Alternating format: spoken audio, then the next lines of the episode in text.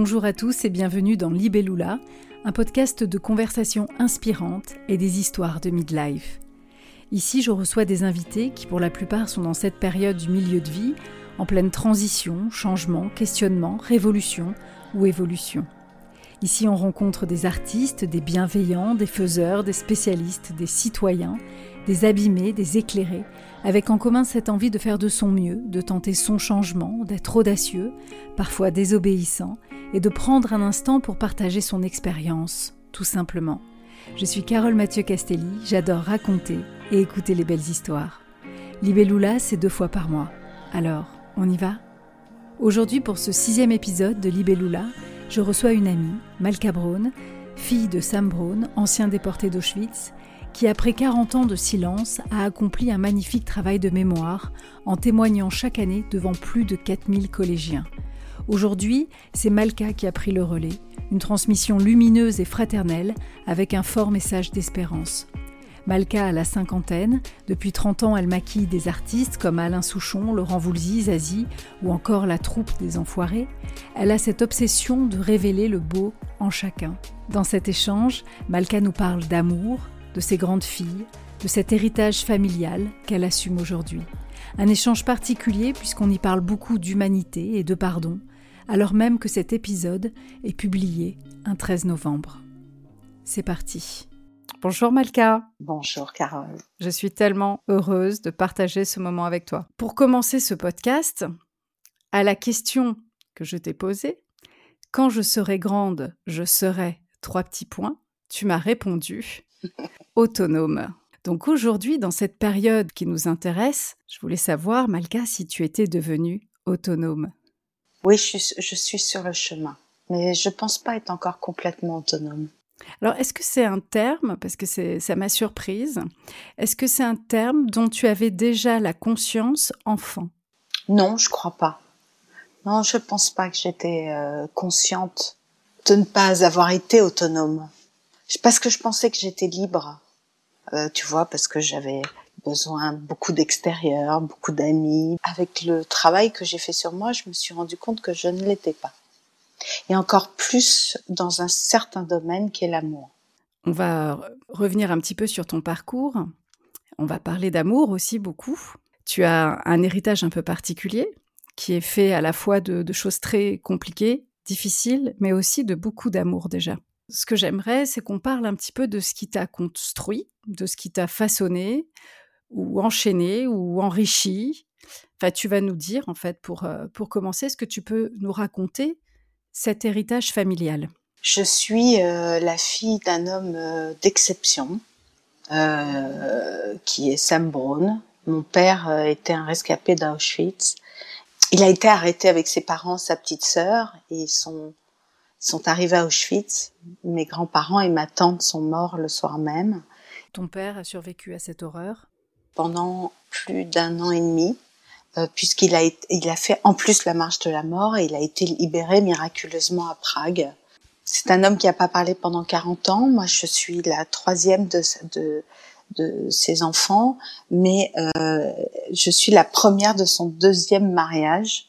En ce qui me concerne, c'était pendant 20 ans finalement euh, qu'il n'a pas parlé, mais le silence est très parlant. En plus, je porte les prénoms de ma grand-mère et de ma tante, qui est un lourd héritage, même si euh, je suis très fière de m'appeler Malka. Mais au niveau de l'identité, j'avais l'impression de pas avoir cette place pour tout un tas de choses. Parce que euh, j'avais ma sœur aussi, euh, qui était, euh, elle, deuxième du, du, du, du premier mariage de papa. David, mon frère, qui est après moi. Je porte des prénoms de mortes, atrocement. Peut-être qu'inconsciemment, je veux les faire revivre, surtout mamie Malka. J'ai envie de la faire revivre euh, auprès de mon père et, de ma tante et mon oncle. Et, et je trouve pas mon identité dans tout ça. Il y a, il y a ce lourd héritage. Et puis j'ai une mère aussi extraordinaire, victime de sa mère. Ma mère était très belle. Ma grand-mère était euh, aussi apparemment très belle. J'ai euh, l'impression que j'ai une culpabilité de tous les côtés et que finalement, faut pas que je me fasse remarquer. J'avais l'impression que je pouvais pas exister par moi-même.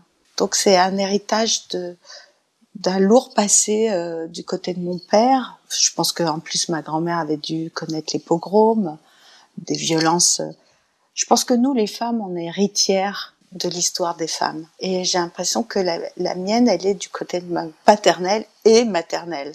Et c'est plein de non-autorisation. Aussi peut-être pour être fidèle à la famille, pour être fidèle. Fidèle a finalement un rôle qu'on t'a donné très tôt, puisque avec cet héritage dont tu parles, c'est finalement dès la naissance où on te donne ses prénoms, où du coup euh, tu es là comme un souvenir aussi, et en même temps comme un espoir. Donc c'est quand même assez, euh, c'est une dualité euh, qui, est, assez importante. On va revenir justement sur le silence de ton père, mais à quel moment toi tu as appris l'existence de cette Malka, ta grand-mère, et de cette Monique, ta tante? Maintenant que je vais dans les écoles témoigner, les élèves me demandent à chaque fois, je ne sais pas. D'accord. Donc très très vite, certainement, puisque quand j'entendais mon père faire des cauchemars, euh, je me disais à quoi il pense mon petit papa, il doit penser à ses parents et, et voilà, mais tout était tabou. Ma mère, je pense que c'est ma mère qui nous en parlait puisque petite, elle nous disait, enfin petit, elle nous disait à David et moi, attention si vous êtes pas sage, papy Félix et mamie Malka vous, vous regardent du haut de la tour Eiffel et ils vont pas être contents. Il n'y avait pas une photo sur un buffet, un sourire de cette petite fille, de cette, de cette, de ta grand-mère? Non, j'ai pas le souvenir, mais mon père me disait que je lui ressemblais.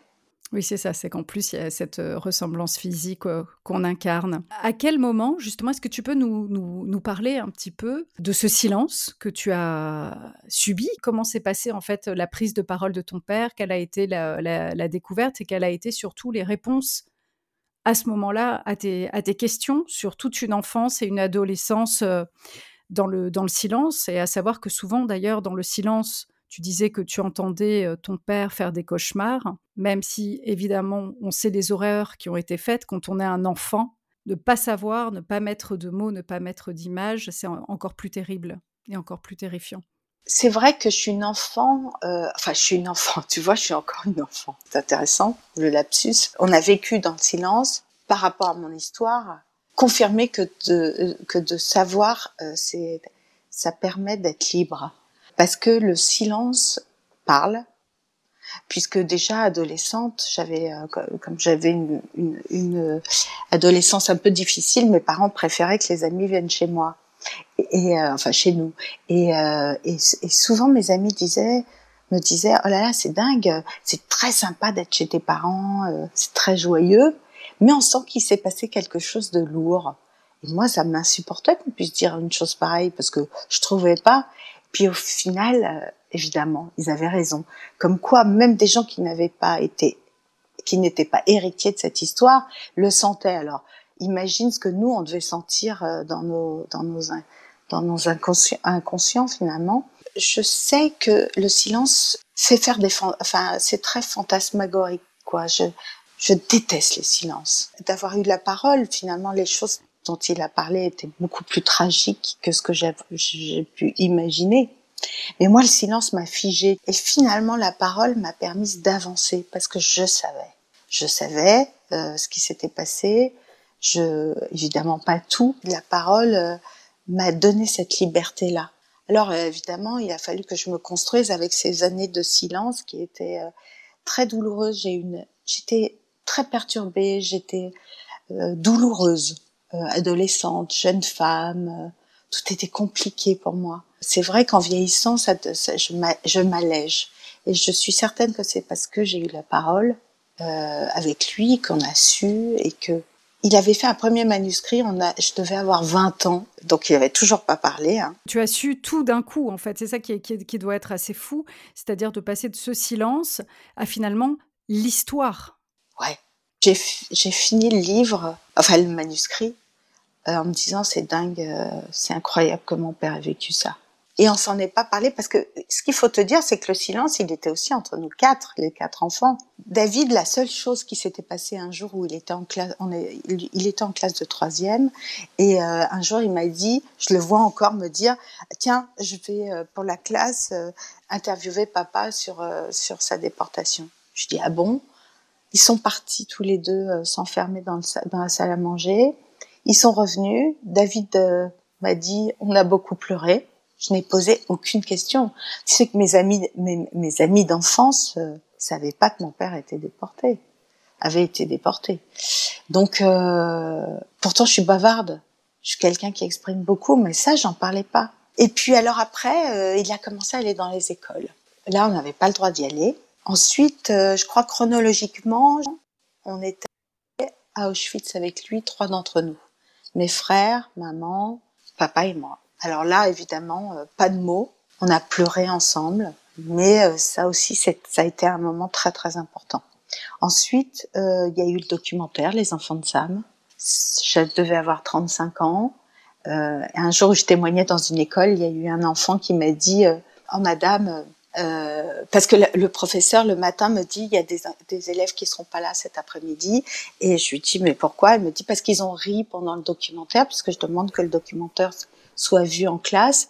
Et je lui dis mais non ça c'est eux qui m'intéressent. Et donc je dis aux, aux, enfants euh, l'après-midi alors il paraît que vous avez ri pendant le documentaire. Ça m'intéresse de savoir pourquoi il y en a eu un qui a été très euh, courageux et qui m'a dit voilà madame parce que euh, quand vous parlez, euh, vous mettez beaucoup de temps à parler. Mais je lui dis, tu sais pourquoi?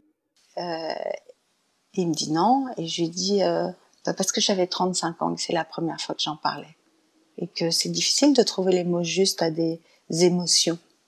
Très certainement, comme ça a été difficile pour les, les déportés de trouver les mots justes face à cette horreur. Est-ce qu'il y a des mots pour en parler? Je pense pas. Alors pour revenir sur le documentaire, c'est un documentaire qui a été fait sur, euh, sur Sam, sur ton père, sur votre famille et justement sur, euh, sur un voyage ensemble à Auschwitz. Oui, sur le silence. Je, crois que le, journaliste a axé sur, le, sur comment on peut se construire avec le silence. C'est difficile pour moi de se construire avec le silence. Et euh, encore aujourd'hui, dans les relations. Je dis ça aux enfants, je, je donne ça comme comme euh, comme exemple. Je leur dis quand vous êtes amoureux et que vous savez pas si l'autre vous aime ou pas, et eh ben vous êtes en boucle. Vous y pensez tout le temps. Et puis le jour où vous savez s'il il vous aime ou s'il vous aime pas, et eh ben vous pouvez avancer. Donc c'est ça un peu finalement le silence. Cet héritage, tu l'as embrassé et c'est peut-être ça qui t'en a libéré. Je pense que ce qui m'en a libéré, tout comme mon père, après euh, son silence, a parlé, le fait que j'en parle et que j'en ai fait quelque chose, que je l'ai transformé, que ce poids, puisque le silence a été un poids, et le fait que je me sois donné une mission de transmettre euh, ce qu'était mon père, je l'ai apprivoisé et euh, je, je, je m'en suis libérée. Mmh. Alors peut-être que je l'embrasse aussi. Je trouve ça beau parce que le fait que ce soit assumé, le fait que euh, ce ne soit plus qu'un héritage, mais que tu en aies fait ta vie aussi, bah, j'ai l'impression que c'est quelque chose qui te permet d'être vraiment dans la transmission. Oui, avant, c'était très compliqué ma vie. Et finalement, on pourrait penser le fait que je parle souvent de mon père, euh, les gens que j'aime, euh, j'ai envie de les faire vivre, euh, j'ai envie de continuer à les faire vivre. Ils sont vivants pour moi, même si malheureusement je peux plus les embrasser, comme tu dis, ou, ou les prendre dans mes bras, ou échanger avec eux. Ça n'est plus un poids, ça a été un poids. C'est d'être héritière de quelque chose que tu connais pas vraiment. Tu as des, choses que tu reproduis dans ta vie et tu comprends pas pourquoi, tu as l'impression que ça t'appartient pas, ne serait-ce que mes kilos hein, en trop. Je me dis mais ça m'appartient pas ces kilos, à, qui je veux ressembler, euh, de quelle réserve je veux faire au cas où, euh, tu vois. Et c'est un peu ça. Mais ça n'est plus ce côté lourd que j'avais avant.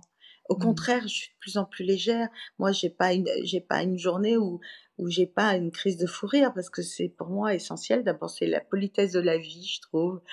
Et puis, euh, c'est le médicament de la vie. Donc, euh, mmh. je suis de plus en plus légère, euh, même si je me rapproche de la sortie. Et cette sortie me faisait peur à l'époque, mais je l'apprivoise aussi. Enfin, la sortie, ça va, t'es encore loin quand même. On sait pas, tu sais. Mais non, c'est vrai, vrai qu'on sait pas, mais. Oui, puis c'est vrai que, euh, comme je te disais, à 20 ans, tu te dis que tu peux avoir 60 ans, euh, et à 57, tu te dis, euh, ah tiens, ça sera encore combien d'années? C'est vrai qu'on se pose les, ce genre de questions. Tu te dis, bah tiens, le temps est, est, plus compté, et en plus, il va plus vite. Donc, on a peut-être moins envie de faire de louper, et on a envie de profiter. Et à la fois, je suis plus sereine à 57 ans que je n'étais à 15 ans Voilà, je me dis, il faut y aller maintenant, il est temps de profiter et de récolter ce que tu as semé. C'est bien dit. Alors, tu es maman de deux jumelles. Comment tu as, tu as transmis à tes filles cet, héritage, cette histoire familiale? Est-ce que tu, justement, tu leur en as parlé directement? Un jour où mes filles étaient petites, elles ont répété une phrase comme ça, un peu raciste, tu vois. Enfin, et je leur ai dit, les filles, elles, étaient petites, hein, elles devaient avoir 4 ans, tu vois. Et j'ai expliqué. C'était important de ne jamais euh, mettre les gens dans un dans un carcan euh, de de de généraliser que chaque individu est un individu et qu'on peut pas dire ah ouais les juifs ceci les noirs cela les arabes cela qu'il y avait des gens bien partout et des gens et elles ont pleuré ce jour-là et puis après on a je leur ai expliqué que leur grand-père avait elles avaient une adoration pour leur grand-père. Il était toujours vivant. Et euh, donc elles ont beaucoup pleuré ce jour-là. Et je les ai amenées aussi beaucoup. Euh, tu vois, euh, quand on avait eu le documentaire, j'avais organisé dans mon village à Barbizon, j'avais organisé une projection et, un témoignage de mon père. Elles sont venues. Moi, je suis peut-être à l'extrême avec mes filles, si je leur dis tout. Je parle. Je suis transparent parce que j'ai envie aussi qu'elles aient confiance en moi qu'elle se construise. Alors peut-être que ça a été trop aussi, tu sais, les extrêmes. On peut passer d'un extrême à un autre. Oui, mais finalement, ça a toujours fait partie de leur, de leur histoire. Elles se sont construites avec, euh, avec ça. Oui. Et elles, elles ont pu, elles ont eu cette chance justement de pouvoir avancer dès le départ. Oui, et, en même temps, tu vois, je vois bien qu'on transmet des choses par rapport à l'alimentation, par exemple. Tu vois, on, dit que les enfants déportés portent la mémoire dans les, dans les cellules du manque. Ça, je te le confirme. Il y a un rapport à la nourriture. Euh, mes frères et moi, euh, ma sœur aussi finalement, même si elle, elle est très très mince. Nous, trois, euh, on avait, je dis on, avait parce que j'ai, on a malheureusement perdu notre frère aîné, mais on avait tendance à trop manger, comme si on se faisait des réserves. Et dans les placards aussi, tu vois. Est-ce que tu as travaillé là-dessus? Oui, on travaille depuis l'âge de 20 ans quand je voyais que c'était si compliqué mes histoires d'amour, je, je me suis dit il faut que j'aille, euh, il y a un truc. Je pouvais, j'identifiais pas, tu vois, mais je me disais il faut que je travaille sur moi. Donc euh, j'ai commencé à travailler sur moi et je me souviens d'avoir dit à Didier et Françoise, mes aînés, ah bah je commence une thérapie et Didier me dit ah bon pourquoi? Je dis bah Didier excuse-moi mais l'histoire de papa elle est quand même lourde. Il me dit oh tu crois? Puis finalement, il me dit, oh, tu crois? Et puis il, a fait aussi une thérapie. Françoise en a fait une. Je soupçonne David d'avoir un peu travaillé sur lui. Donc euh, oui, oui, oui. Est-ce qu'à un moment, tu as réussi à te désolidariser en quelque sorte de la souffrance de ton père? Ou est-ce que tu sens que tu l'as toujours porté en toi? Je pense que peut-être que le jour où il est parti, je la portais plus. C'est terrible de dire ça. Peut-être que justement, à partir du moment où tu as su, tu, as, j'imagine, euh, beaucoup voulu le consoler, l'aimer encore plus, le protéger et avoir ce rôle-là avec lui, j'imagine. Malgré tout, j'ai quand même fait une crise d'ado où je l'ai pas protégé. Donc, euh, où ça a été insupportable. J'ai poussé à bout. Hein. Ce qui nous a peut-être donné un rapport très très sain après, tous les deux. C'est-à-dire que on se parlait beaucoup. Euh, d'ailleurs, je lui ai tout dit. Je lui ai dit à quel point je l'aimais, euh, j'avais pas de tabou. Je lui ai même dit un jour, on faisait une route puisqu'après il était euh, handicapé pour pour euh, pour conduire, donc comme il arrêtait pas d'aller dans les écoles jusqu'à 15 jours avant son décès, et donc euh, euh j'essayais d'aller le maximum de fois avec lui pour parce que je savais qu'on aurait un, travail de mémoire après. Et, et donc je, je m'imprégnais vraiment de ses mots, de lui, un jour, on allait jusqu'en Auvergne. J'ai même dit ce qui me manquerait le jour où il serait plus là. C'est son honnêteté. Peut-être que ça m'a soulagée de ne plus le voir souffrir. Peut-être soulagée aussi puisque depuis l'âge de 5 ans, j'avais peur qu'il meure. Tout le temps. Tout le temps. C'était une obsession. C'est-à-dire que quand c'était son anniversaire, je pleurais jusque tard, hein, jusqu'à la fin, je crois, parce que je disais toujours, on me disait mais c'est joyeux. Au moment où le gâteau arrivait, on me disait mais Malka, c'est joyeux et je pleurais parce que je disais je veux pas que tu vieillisses, je veux pas que tu meurs. Peut-être que inconsciemment encore dans cette petite tête de petite fille de 5 ans, je me disais presque que c'était pas normal qu'il soit sûr qu'il soit là. Ça c'est des choses qui étaient du coup vraiment ancrées en toi quoi. Très certainement. Oui, parce que je, maintenant je l'analyse comme ça. Peut-être que quelque part euh, tu sais à quel point je l'ai aimé et que je l'aime, mais peut-être que ça ça m'a soulagé de plus voir souffrir, même s'il manque, même si en même temps j'aurais pas aimé qu'il voit euh, notre monde d'aujourd'hui. La transmission, tu as un métier euh, qui est très prenant. Quand je te, présentais, je parlais justement de cette envie de, trouver le beau chez chacun. Je crois que tu fais vraiment ton métier comme ça, ton métier de, maquilleuse. Tu es, mmh tu es d'ailleurs choisie par de nombreuses personnes qui te sont fidèles depuis 30 ans, dans ton métier d'être euh, d'être là vraiment pour sublimer en fait. Oui, parce que je cherche pas à faire un masque je cherche vraiment, parce que pour moi, il y a du sublime en, chacun. Certainement même dans un monstre. Et c'est ça que mon père nous, a, apprenait aussi. C'est que euh, en chacun, euh, il y a une part d'ombre et de lumière et qu'il faut travailler la lumière. Le fait d'avoir choisi ce travail, c'est pas anodin. En plus, c'est un travail qui est euh, aussi joyeux, qui est de spectacle, qui est quelque chose qui rend les, gens heureux. Pas forcément d'ailleurs de l'intérieur, mais en tout cas, ce qui est livré, c'est du bonheur. Et pourquoi je, parle ça, c'est que dans, cette période de milieu de vie, tu as finalement continué le chemin de ton père et tu as mis dans ta vie cette histoire de devoir de mémoire, cette histoire de transmission, et tu as pris le relais de Sam Brown. Tu es allé voir les jeunes. Comment tu as accueilli finalement euh, cette mission dans ta vie? Est-ce que c'était évident? Est-ce que tu l'as commencé alors que ton père était encore là? Ou est-ce que tu as vraiment pris un relais? Pour moi, c'était euh, une évidence, même quand il était là, puisque je lui avais dit maintenant qu'on a la parole. Euh, et donc, euh, oui, j'avais dit à mon père, tiens, ça m'intéresserait qu'on fasse un livre sur maintenant qu'on a la parole, que tu nous la transmets, qu'est-ce qu'on va en faire quand tu seras plus là? Et puis, bon, on n'a pas fait ça, mais c'est pour ça que je me suis beaucoup imprégnée de lui, parce que je savais, de son, de son vivant, je transmettais l'homme qu'il était déjà, j'avais envie que le monde entier le connaisse parce que parce que c'était un homme rare et on aimerait qu'il y ait des, des, êtres humains à foison parce que c'est ça qui changerait peut-être le monde, tu vois. C'était exceptionnel d'avoir un père comme lui et ma mère aussi. Hein, je, je, je, j'ai une mère aussi extraordinaire, mais elle l'a laissé être cet homme. Euh, elle l'a aidé aussi. Euh, elle a été extraordinaire pour lui aussi. Quand il y a eu les attentats, un ami m'a dit, euh, mon père était parti depuis les attentats, c'est en 2015. Hein. Mon, mon, père était parti depuis 2011, donc je parlais toujours du livre, tu vois, du documentaire. J'ai toujours parlé de lui. D'abord, il disait, on meurt le jour où on ne parle plus de nous. Donc moi, il est totalement vivant. Et donc un ami m'a dit, euh, après les attentats, est-ce que tu veux aller dans un collège? Je lui dis oui, j'aimerais bien parler aux enfants. J'ai toujours adoré parler aux jeunes. Je, me suis, je lui ai dit oui, je veux bien, mais alors j'ai pas de légitimité, j'ai pas, j'ai pas vécu la Shoah.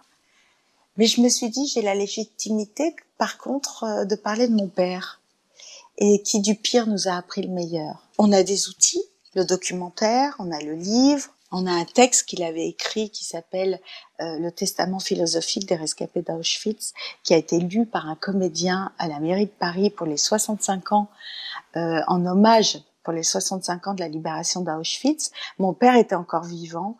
Ce jour-là, il a témoigné, Simone Veil a, a, témoigné après lui, et elle a dit c'est très difficile de parler après Sam Brown. J'adore ce texte. Et je me suis dit, ah ben voilà, j'ai quand même des outils. Euh, il y a plein de choses qui ont été filmées de lui. Euh, et donc, euh, j'ai dit, ok, alors il faut par contre que le documentaire soit lu, euh, soit vu dans, en classe. Parce que si tu demandes aux élèves de le regarder chez eux, ils ne vont pas le faire. Euh, que le livre soit, puisqu'il y a eu une édition chez Magnard pour les scolaires, et moi, je commence toutes mes interventions déjà par leur dire voilà, je n'ai pas de légitimité de vous parler de la Shoah, je l'ai bien heureusement pas vécu, mais j'ai cette légitimité de vous parler de mon père et qui du pire nous a appris le meilleur et qui nous a donné les clés du bien vivre ensemble. Et ça, c'est un trousseau de clés que j'ai besoin de partager. J'ai fait des doubles et des doubles et des doubles de mes clés et après je leur dis voilà, je partage avec vous ces clés-là. Après, vous en ferez ce que vous voudrez. Mon père nous a appris du pire, il nous a appris le meilleur. N'avoir aucune haine et être riche de la différence de l'autre. Donc voilà, c'est ça que j'essaye de leur transmettre. Je leur dis qu'il y a des livres de chevet, ça c'est un texte de chevet. Il est un peu long, alors je leur dis si vous vous endormez, si vous vous évadez, c'est pas grave. Mais par contre, je vous invite à le relire, à vous le mettre à côté de vous, à le transmettre. Parce que tout y est dit sur l'humanité dans son pire horreur, mais en même temps dans l'espoir, l'espérance qu'il avait en un monde meilleur. Et ce pardon. Et ce pardon. Bah oui. Mais c'est un pardon qui m'a beaucoup aidé parce que je leur dis euh, aux enfants, j'ai pas, vous savez, je vis pas dans le pays des bisounours. Moi aussi, j'ai traversé des moments difficiles et j'ai su pardonner et c'est une grande liberté. Qu'est-ce que tu as fait de, de cette injonction justement de, de, ton père quelque part? Euh, N'oublie pas, mais sois heureuse. J'essaye d'honorer cette phrase puisqu'il m'a dit le seul devoir que tu as envers toi-même, ma chérie, c'est d'être heureuse. Je suis une amoureuse et l'amour, euh, ça a été mon épreuve de vie. Je sais pas pourquoi encore. Peut-être que je me l'autorisais pas. Peut-être que je me disais tout avoir, euh, bah, je serais peut-être punie de ça. Ou j'ai pas encore très bien compris pourquoi. Je suis allée vers des gens qui euh, qui ne me mettaient pas en valeur et au contraire mais c'est moi qui j'ai cette part de responsabilité d'avoir choisi ces gens-là. Est-ce que tu penses justement que, vu le, la place de ton, de ton père dans, dans, dans ta vie, est-ce que les, hommes de, les autres hommes de ta vie ont pu trouver euh, une place? Je crois qu'ils auraient pu. Avec mon père, quand, j'ai, quand il a su la première fois que j'ai fait l'amour, il s'en est rendu compte avec ma mère et il est, j'étais en pension. Il est venu me chercher à la sortie du train puisque j'étais vers euh, vers le Mans, tu vois. Je vois mon père à la sortie du train. Il m'a dit on va aller déjeuner, dîner ensemble. Et il m'a invité à dîner. Puis il m'a dit, euh, euh, il pensait que j'avais pas fait le bon choix du, du jeune homme avec qui je l'avais fait. Moi, je ne regrette pas que ce soit cet homme-là parce que je le connais encore. C'est un ami. Par contre, euh, il m'a dit, de, euh, il s'occupait des femmes puisqu'il travaille dans les. Après avoir été médecin généraliste, il a été médecin en cosmétologie, donc il s'occupait beaucoup de l'amincissement des femmes et tout ça. Et il me disait, de ma vie, j'ai jamais vu quelqu'un qui avait aussi peu confiance en elle. Et ça, ça a été un gros boulet dans ma vie d'avoir aussi peu confiance en moi, parce que je suis allée vers des gens qui peut-être confirmaient ce que je pensais pas assez valorisant de moi. Et je travaille euh, sur cette euh, valorisation en me disant que j'ai le droit de me valoriser. Euh, c'est peut-être pour ça que ça fait des années que j'ai eu personne dans ma vie, parce que j'ai peur de moi, j'ai peur d'aller d'aller encore vers euh, des gens qui, euh, j'ai peur d'avoir mal. Alors c'est une façon de prendre des kilos, c'est une façon aussi de dire ah ben m'approchez pas. Et en même temps j'en souffre. Et je vois le temps qui passe, tu vois, donc il y a une impatience. Et je t'assure, je travaille à fond sur moi. J'en doute pas. J'ai fait toutes les techniques du monde et du monde. Et c'est et tu vois, c'est étonnant parce que j'ai beaucoup souffert euh, à l'école euh, parce que les garçons disaient oh c'est la plus jolie du collège et donc j'avais plus d'amis. Les filles disaient ah ouais mais qu'est-ce qu'elle est con. Et ce qui a été terrible dans ma vie, c'est que j'ai cru les autres comme j'avais pas confiance en moi pendant des années, j'ai cru que j'étais con. Alors en plus, comme euh, j'ai pas été une bonne élève parce que j'avais été déçue à l'école, donc je suis passée de première à avant-dernière et que j'ai plus rien foutu, que j'ai arrêté en seconde. Donc j'ai longtemps pensé que j'étais con. Je suis allée vers un homme qui euh, très jeune. Je suis allée vers un homme qui me disait oh là là que c'était con parce que je faisais des fautes d'orthographe ou je faisais tout ça. Et je m'auto-sabotais finalement. Je me dis mais c'est dingue quand je revois mon parcours amoureux je me dis, mais comment je me suis laissée maltraiter par les mots comme ça? Mais parce que je me maltraitais toute seule. Et c'est aussi pour ça que j'ai envie de mettre en valeur les autres, parce qu'en chacune, il y a une beauté, tu vois?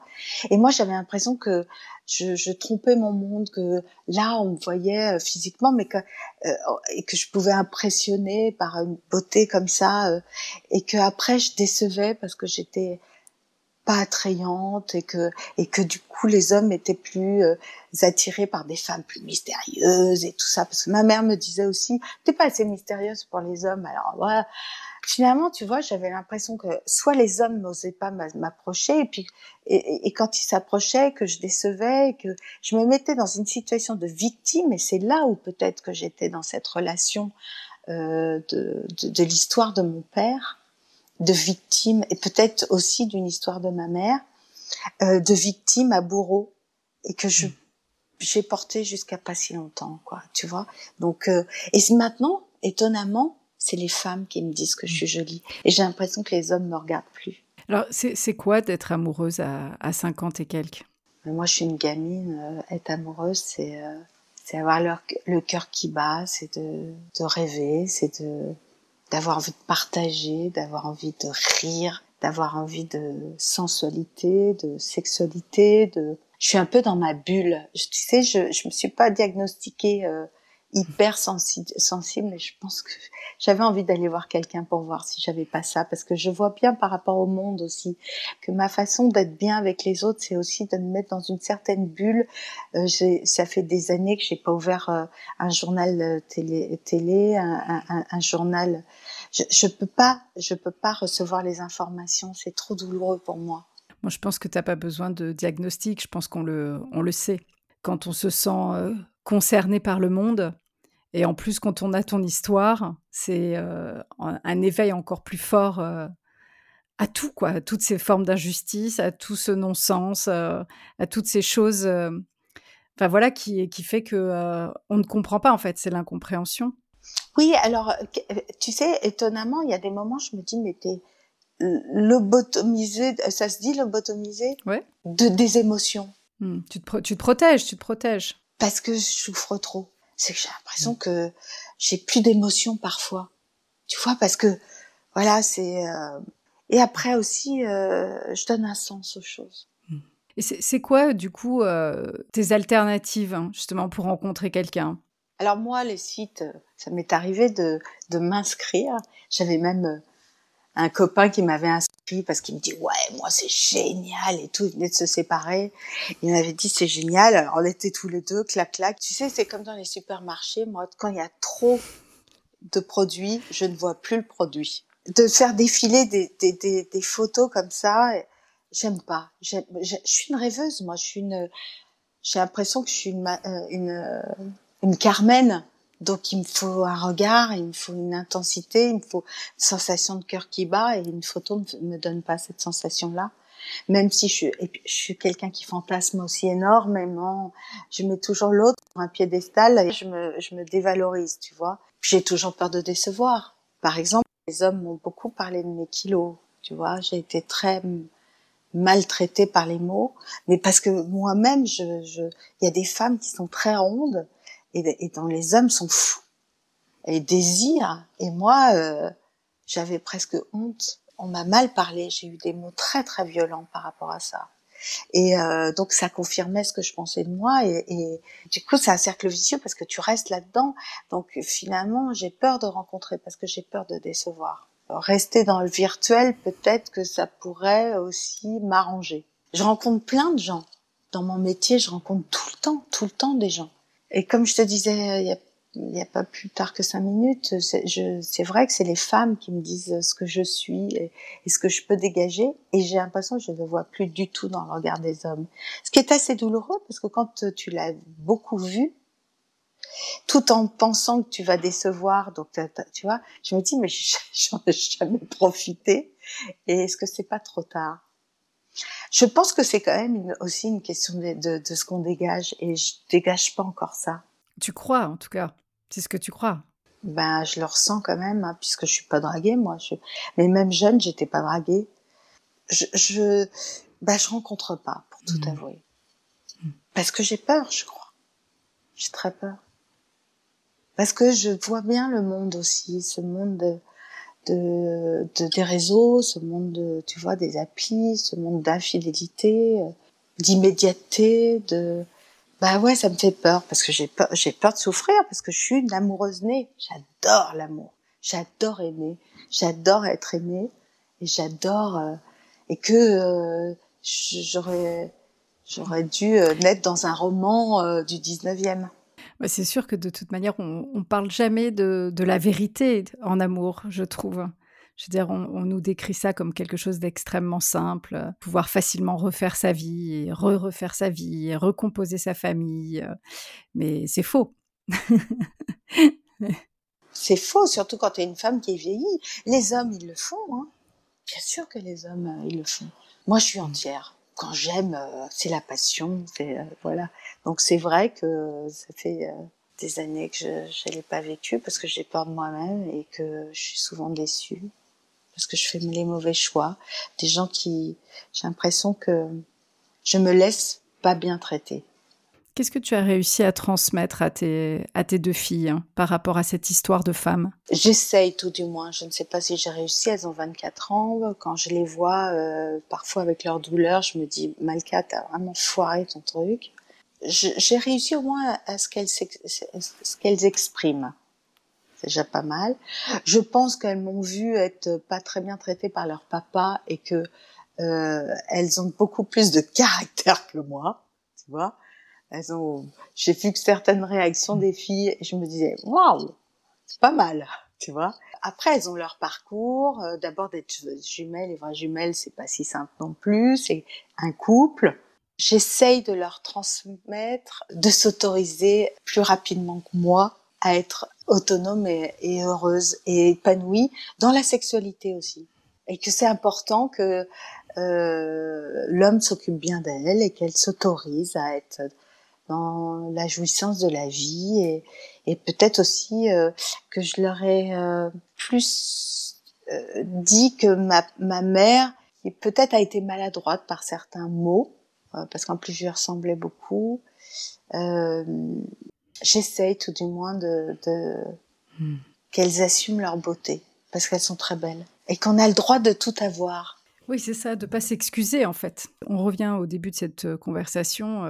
Euh, faut-il s'excuser d'être là? Fallait-il que je sois là? Tu sais, c'est déjà tellement dingue la vie. C'est dingue de se dire qu'on est et qu'on meurt et que si t'as pas la croyance qu'il y a autre chose après ou qu'il y a eu autre chose avant, bah dis donc, c'est euh, waouh. Quel est l'intérêt de vivre?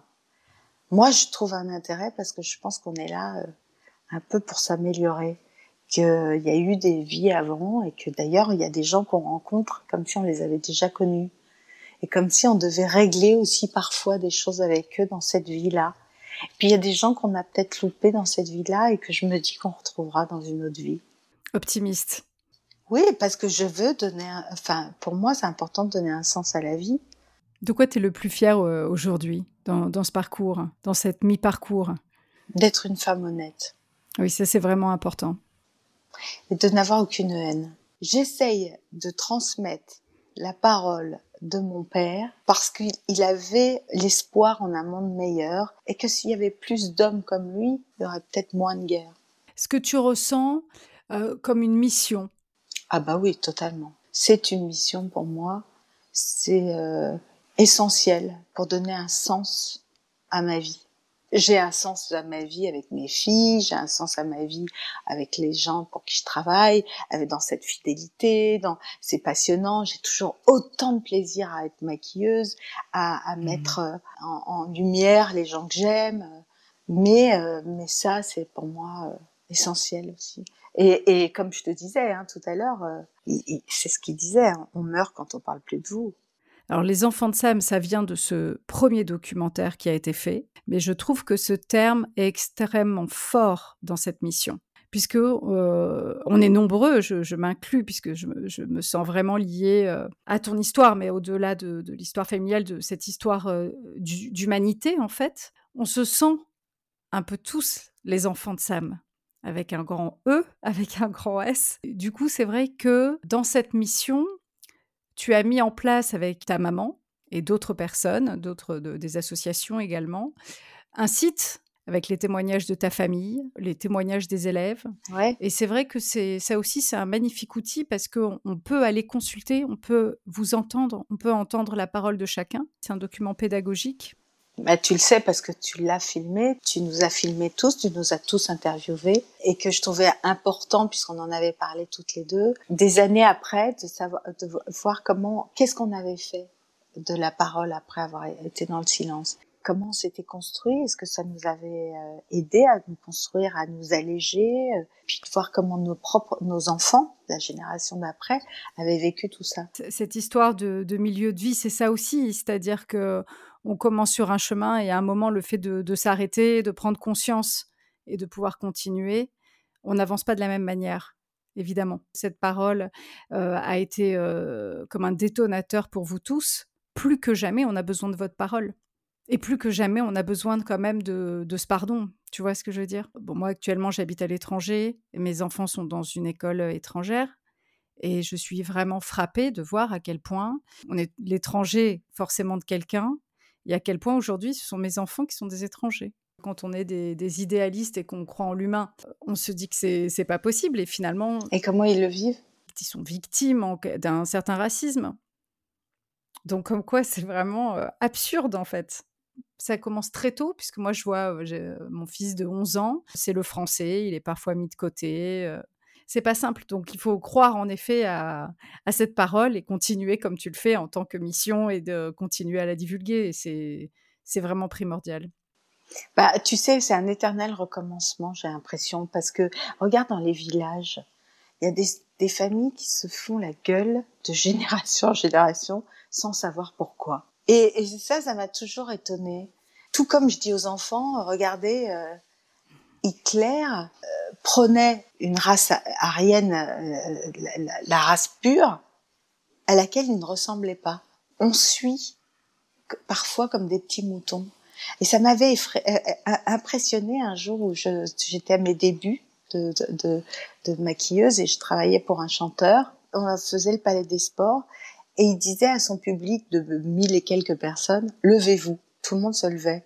Asseyez-vous. Tout le monde s'asseyait. Et je me disais, une seule personne peut décider pour mille et quelques personnes. C'est ce qui se passe dans, dans les églises, hein, tu sais. Levez-vous, asseyez-vous. bah oui, et ce que je dis aux enfants, c'est soyez riches de la différence de l'autre. Assumez votre différence. C'est passionnant, quelqu'un qui a une autre culture. Je trouve ça passionnant. Je pense que chez les enfants, de toute manière, euh, tous ces, ces, gamins qui sont un petit peu à part et qui souffrent parfois de soit de leur originalité, soit de leur euh, différence, c'est effectivement une richesse plus tard. Après, il y a un moment difficile à passer. C'est difficile parce que tu as envie d'être dans le moule et tu as envie d'être comme tout le monde. T'as as raison, mais c'est là où, euh, comme beaucoup de choses, euh, et malheureusement il y a beaucoup de démissions par rapport à ça, que l'éducation est importante, que l'échange avec les parents est important. Pouvoir se dire, et c'est ce que je dis aux enfants, je dis tout est, on peut tout dire dans la vie, ça dépend comment on le dit. Par exemple, je leur dis aussi, euh, regardez dans, entre vous, quand il y a un il y a un de vos copains qui va vous agresser. Moi, je ne connais pas euh, d'être heureux qui soit agressif. Regarde, quand on est amoureux, on n'est jamais malade, euh, on peut ne pas dormir euh, et, et tout va bien. on est dans notre petit cocon, cucu, les petits oiseaux, tout va bien, c'est le paradis. Et, et c'est ce que je leur explique toujours, je parle toujours de l'amour, de quand ils sont amoureux, parce que c'est vrai que et je leur dis, bah, si quelqu'un vous agresse, c'est que il va pas bien. Parfois, on n'a pas les mots et qu'on sait soi-même pas pourquoi on va pas bien. Et mon père euh, nous a appris à pas regarder les gens en transparence. Il disait, quand vous croisez quelqu'un, vous le regardez dans les yeux. Et je pousse cette, euh, cette phrase en disant, eh ben, quand votre copain vous agresse, essayez de savoir pourquoi. Intéressez-vous à lui. Dépassez ça. Comme dépassez vos épreuves. Que de toute épreuve, il y a quelque chose à en tirer. Et c'est ça ce que Auschwitz lui a appris. Il disait que ce que Auschwitz lui a appris, c'est que ces hommes qui tuaient son état d'âme pouvaient être des bons papas et des bons maris, et qu'on a tous cette bâtiment dans nous. Donc euh, voilà, je me dis, euh, moi, les épreuves que j'ai eues, bah, c'était certainement là, pas par hasard. C'était pour que je comprenne les choses de moi, pour les dépasser et pour ne plus les vivre. Franchement, euh, merci pour euh, tous ces jeunes. Je trouve que tes interventions sont vraiment euh, nécessaires. Ta place, elle est là et je trouve que c'est formidable pour toi d'avoir finalement assez tôt trouvé ça, trouvé ce cheminement-là, bah, de, transmettre, parce qu'on parle beaucoup de transmission, mais toi, c'est vraiment du, concret. C'est vraiment magnifique ce que tu fais, Malka, vraiment. Tu sais à quel point je t'admire et je trouve que vraiment, c'est vraiment important. Euh, j'ai beaucoup de bonheur à faire ça parce que ça donne un sens à ma vie. Et quand je vois des jeunes qui me disent vous, vous changez, vous avez changé quelque chose dans ma vie, je vois, je vois autrement. eh ben, tu sais, je leur dis, vous savez, moi, je suis une intermittente du spectacle. Quand je viens vous voir, bah, j'ai pas de cachet, je veux pas de cachet. Ma paye, c'est de, sentir qu'ils ont reçu ces clés et qu'ils les prennent pour eux. Moi, j'ai déjà fait plus de la moitié de ma vie.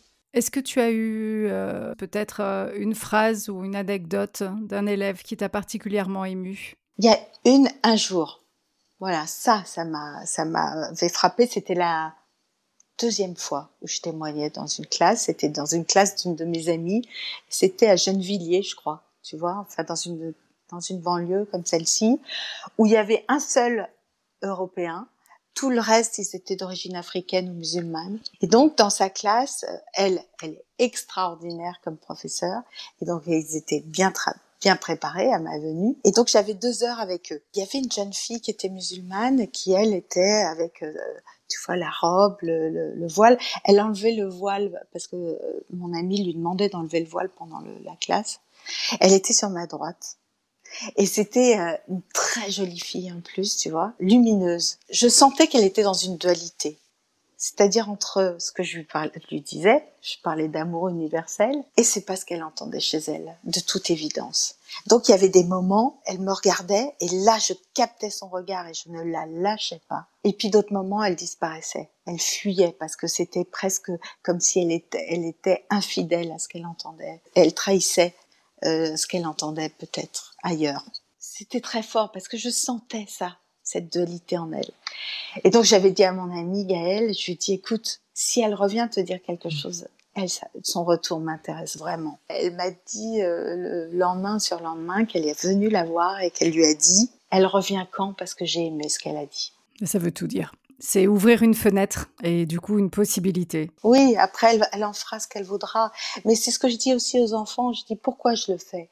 Parce que aussi après après les attentats, ces, jeunes qui pensent devenir des héros parce que ils, se foutent des dynamites sur eux et qui meurent comme ça, pensent-ils en héros parce que on leur fout ça dans la tête et, euh, et qui vont au paradis euh, et qui tuent euh, tous ces innocents, c'est des âmes perdues. Et que s'il y en a aussi dans les écoles, dans les collèges où je vais, dans les classes où je vais, s'il y en a au moins même un à qui je donnerai un sens à la vie, euh, bah, j'aurais gagné mon, ma mission. Bon, bah, écoute, euh, il faut que tu aies la Légion d'honneur. je vais aller la demander. tu sais que j'ai quand même euh, les palmes d'académie pour quelqu'un qui n'a pas eu son bac. J'étais pas peu fière. Par rapport à un certain accomplissement, comment tu te vois demain? J'aimerais trouver l'amour. Oui, un amour passionné, absolu.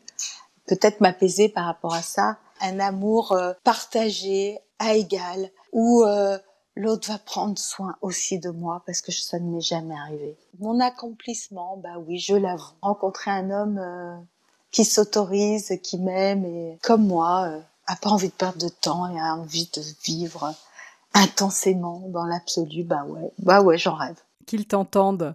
Et qu'on se marre. Ça va arriver. Ah ouais. c'est marrant, mais j'ai l'impression quand même que les mecs, ils aiment bien les chieuses. Et que moi, je sais pas être chieuse. Je sais pas être compliquée. Je pense qu'un homme qui, euh, qui fait un travail sur lui, mmh. je pense qu'il n'aime pas les chieuses. Ah, alors je, pense que voilà, je pense que peut-être déjà tu as avancé sur ton chemin. Je pense que ce qui est intéressant, c'est finalement de trouver quelqu'un qui est un peu sur la même route. Tu as raison, j'y avais pas pensé. Alors tu sais, il y en a qui font des sorties d'école. Moi, je vais faire la sortie des psys. voilà. Quelqu'un qui travaille sur soi, en fait, c'est un véritable cadeau qui se fait à lui-même, mais qui mmh. fait à l'autre. Bien sûr, bien sûr. Et à, à, sa descendance. Quand tu parlais de mes ah filles, c'est aussi le cadeau que tu fais à tes enfants. Et à ta descendance et aux enfants de tes enfants. Je voulais revenir sur la période de ce qu'on appelle le nid vide. Tu as été une maman euh, très investie. Est-ce que tu peux me, me dire Comment s'est passé le moment où tes filles ont quitté la maison? Je ne sais pas pourquoi, mais, mais il se trouve qu'elles ont fait euh, le même parcours que moi. Elles sont parties très jeunes, elles ont arrêté en seconde comme moi, toutes les deux, puisque ce sont des jumelles, qu'elles avaient de, de classes différentes la même moyenne. C'était le moment où je divorçais de, de leur père, qui ont quitté la maison où on a où elles, avaient vécu depuis l'âge de 6 ans. Voilà, j'avais vu une conseillère d'orientation qui m'avait dit vous avez des enfants artistes, bon c'est pas grave si elles n'ont pas leur bac et bon ça m'allait bien parce que moi aussi j'avais pas eu mon bac. elles sont comédiennes et tout ça est allé euh, très vite dans quelque chose qui me rappelait euh, ma jeunesse, mon parcours, étonnamment. Et en même temps, j'ai pas envie qu'elle fasse le même forcément parcours que moi. J'ai vraiment envie qu'elle soit, euh, qu'elle s'épanouisse sans faire un copier-coller à la mère parce que j'ai envie qu'elle me dépasse, j'ai envie qu'elle soit plus que moi, j'ai envie qu'elle soit plus épanouie, plus heureuse en amour, plus heureuse en tout. Oui, moi, je me souviens du moment où à 17 ans ou 18 ans, elles, elles sont parties toutes les deux à Londres. À ce moment-là, euh, leur père venait d'avoir un autre enfant. Et on s'est retrouvés tous les quatre à la gare et je me suis retrouvée à voir mes deux filles partir sans savoir quand elles allaient revenir leur père qui me disait mais ça va, tout va bien? Bah, je dis oui, tout va bien, mais toi, toi, tu rentres et as une nouvelle famille, moi je rentre, je suis seule. Et là, ça a été euh, un moment euh, où à la fois je suis heureuse que mes filles euh, prennent leur envol et aussi une possibilité d'être bilingue parce que je trouvais ça vachement bien pour leur pour leur métier surtout pour leur vie surtout qu'elles n'avaient pas d'armes au niveau scolaire donc ça c'était bien. Donc j'étais heureuse qu'elle puisse vivre autre chose. Mais ce soir-là, waouh, j'ai pris dans ma solitude, tu vois, dans un truc. Je suis rentrée d'entendre me dire mais ça va, ça va, oui ça va, parce que je suis heureuse de voir mes filles heureuses. Tant que mes filles sont heureuses, je suis heureuse. Mmh. Et comme je suis quelqu'un d'autonome, qui aime l'indépendance. J'aime voir mes filles s'épanouir, j'aime mes filles euh, voir mes filles grandir, j'aime voir les femmes qu'elles deviennent. Mais ce jour-là, c'était la transition, tu vois, et ça a été mmh. waouh, ça a été costaud quoi. Pour moi, mmh. ça a été costaud parce que j'aime la famille, parce que j'aime partager, parce que ce jour-là, j'étais euh, face à ma solitude, ouais. Bon, c'est un cas un peu classique et une grande injustice, mais c'est vrai que euh, quand les hommes refont une famille, ils peuvent, avec une femme plus jeune, évidemment, euh, retrouver les joies de la paternité. C'est ce qui t'est arrivé. Mmh. Est-ce que tu lui en as voulu? Je ne lui en ai pas voulu. Je m'en suis voulu d'être restée si longtemps avec cet homme-là, qui ne me correspondait pas. Je trouve dommage dans mon parcours de vie, mais ça a un sens, forcément. Je comprends euh, pourquoi je suis allée vers ces hommes-là. En amour, euh, j'ai pas eu euh, des hommes très bienveillants. Mais peut-être que je n'avais pas assez de bienveillance vis-à-vis de moi-même. donc je peux pas lui en vouloir. En plus, je l'ai pressenti. Mmh. Mais c'est vrai que j'aurais rêvé d'avoir un fils. Donc il a eu son fils, tant mieux. Et quand mes filles l'ont appris, euh, elles m'ont dit mais maman t'aurais rêvé d'avoir un enfant et j'avais avorté de lui euh, avant qu'on se sépare, un an avant qu'on se sépare. Et je leur ai dit mais qu'est-ce que j'aurais fait de cet enfant Tant mieux, voilà, c'est comme ça, c'est comme ça. Puis mon père m'a appris à pas en vouloir et au contraire, merci la vie que cette femme soit arrivée dans sa vie parce que peut-être que j'aurais été morte de chagrin. Bah, merci de dire ça, Malka, parce que c'est euh, c'est très généreux de ta part de le dire. Et je pense que, encore une fois, tu, tu vois les choses d'une manière qui est vraiment lumineuse. Parce qu'effectivement, au lieu de se dire euh, euh, la vie est injuste, lui refait sa famille et lui il a un fils, de se dire que c'est une chance, tout ça t'a donné l'opportunité de, de, partir et d'avancer, de continuer ta vie, bah, je trouve que c'est très très beau. Tu sais, et puis si je suis honnête, je crois pas que j'étais amoureuse de cet homme. Je crois que j'étais amoureuse d'une d'une image et d'un fantasme que j'avais de la famille, de du couple idéal, mais je, ne sais pas celui que j'ai vécu. Je l'ai peut-être vécu quelques semaines, quelques mois au début, et puis et puis c'était pas ça après. Et je l'ai laissé mal mal se comporter avec moi. Euh, après, je lui en veux pas. J'ai une part de responsabilité dans ça parce que j'ai mmh. accepté. Et qui sait, est-ce que j'ai pas aussi contribué à ça? Parce que il y a des gens qui, euh, au quart euh, de tour, seraient partis. Moi, je suis restée. C'est que ça devait résonner en moi pour que peut-être que je le dépasse et mmh. qu'aujourd'hui, tu vois, j'ai plus envie et qu'aujourd'hui, je revivrais ça. Ben, je dirais au revoir, monsieur. je vous souhaite une bonne route. C'est ça. C'est l'avantage, l'avantage d'avancer. C'est que le, regard, c'est clair, mmh. si on travaille un peu. Beaucoup, je dirais. faut, beaucoup travailler, oui. Donc on a, on a parlé tout à l'heure de, des, attentats, que c'est mmh. suite aux attentats où en fait un ami t'a proposé d'aller prendre la parole dans les écoles. Mmh on a parlé évidemment du euh, testament philosophique de ton père. Et j'aimerais pour terminer, euh, en cette journée un peu particulière, que tu nous lises un extrait. Avec plaisir, c'est un texte que j'adore lire. Testament philosophique des anciens déportés d'Auschwitz. Ah, c'est comme ça qu'il s'appelle? Ah, C'est marrant. Je pensais que ça s'appelait Testament philosophique du pardon. Non, Testament philosophique des anciens déportés d'Auschwitz. Le texte se finit comme ça, et c'est donc ce texte que je lis aux enfants quand je vais dans les écoles témoigner. Bien que souvent tu hésites devant le chemin à prendre, bien que parfois tu t'aventures sur des routes dont la dangerosité nous inquiète, bien qu'il t'arrive de prêter une oreille complaisante au chant des sirènes de la violence et de la haine, ce message est pour toi, jeunesse sacrée, porteuse d'espérance, créatrice de la réalité de demain. Nos espoirs et nos rêves maintenant t'appartiennent. Dans peu d'années, nous tous, nous ne survivrons plus que dans le souvenir de ceux qui nous auront aimés, et nous ne pourrons plus te prendre par la main pour t'aider à marcher en guidant tes pas hésitants. Tu seras seul, mon jeune ami, pour découvrir ta voie. Puisse faire ton destin qu'elle soit dans l'éthique de tout ce que nous aurions aimé avoir encore le temps de t'expliquer.